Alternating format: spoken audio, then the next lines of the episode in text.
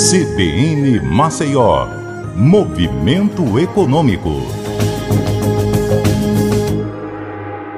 Olá, bom dia a todos. O destaque hoje aqui no Movimento Econômico é o Porto de Suape.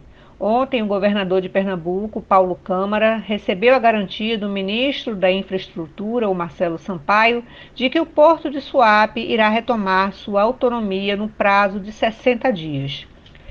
Se isso realmente acontecer, será o fim de um processo de 10 anos que atrapalhou muito o desenvolvimento do porto pernambucano. Desde 2016, o governo do estado vem trabalhando para resgatar essa autonomia perdida devido a uma medida provisória de 2012 que virou lei federal em 2013 no governo da ex-presidente Dilma Rousseff. Desde então, várias decisões relativas à SUAP passaram a ser de responsabilidade da Secretaria Especial dos Portos, ligada ao governo federal. A mudança na situação do porto está sendo possível agora porque SUAP atingiu o índice de gestão das autoridades portuárias, o que atesta excelência na sua administração.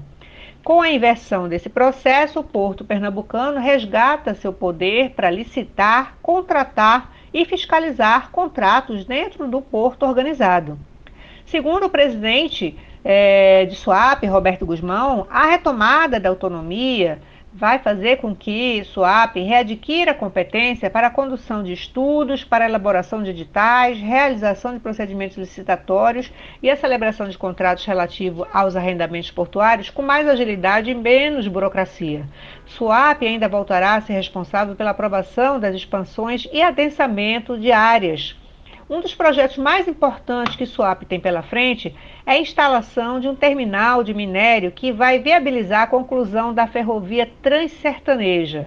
A Transsertaneja é o antigo ramal pernambucano da Transnordestina e vai ligar as jazidas do metal no estado do Piauí ao ancoradouro pernambucano. O terminal será instalado na ilha de Cocaia que foi retirada dos limites físicos do porto organizado de Suape, conforme uma publicação no Diário Oficial do último dia 28 de abril, Diário Oficial da União. A perda de autonomia de Suape atrasou vários projetos importantes, como, por exemplo, a implantação do segundo terminal de container, o Tecom 2, um projeto de um bilhão de reais que ainda está engessado. É isso, eu fico por aqui e até a próxima.